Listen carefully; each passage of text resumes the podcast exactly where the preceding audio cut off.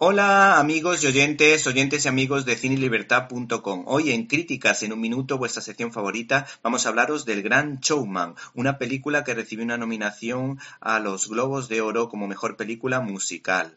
Hay que decir que esta película la hemos decidido rescatar en esta ocasión, a pesar de las semanas que han pasado, porque nos parece que es de un nivel extraordinario, sobre todo si la comparamos con el musical La La Land, La Ciudad de las Estrellas, que fue la gran ganadora del año pasado. Y es que parece que el año pasado le dio a la gente por el musical y el Gran Showman es muchísimo mejor y parece que este año no interesa nada eh, películas de esta temática.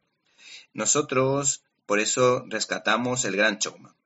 Y es que, bajo la temática circense, se han contado historias más o menos interesantes como Trapecio, una cinta de Carol Reed protagonizada por Van Lancaster y Tony Curtis, El fabuloso mundo del circo, dirigida por Henry Hathaway y protagonizada por John Wayne, siendo rodada en España, y por supuesto no nos podemos olvidar del mayor espectáculo del mundo por el que Cecil B. DeMille ganó el Oscar.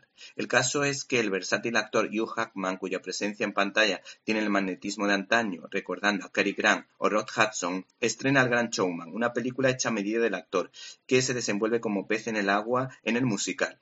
La historia está inspirada en la vida del empresario y político circense Phineas Taylor Bannon, un hombre que le encantaba el show y que lo hacía por vocación y no por negocio, por lo que disfrutaba un montón de su trabajo.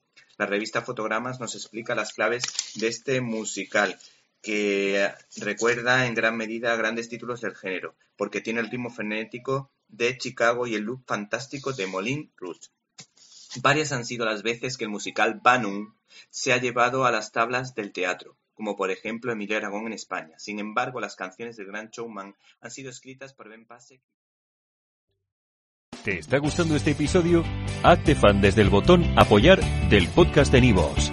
Elige tu aportación y podrás escuchar este y el resto de sus episodios extra. Además, ayudarás a su productor a seguir creando contenido con la misma pasión y dedicación.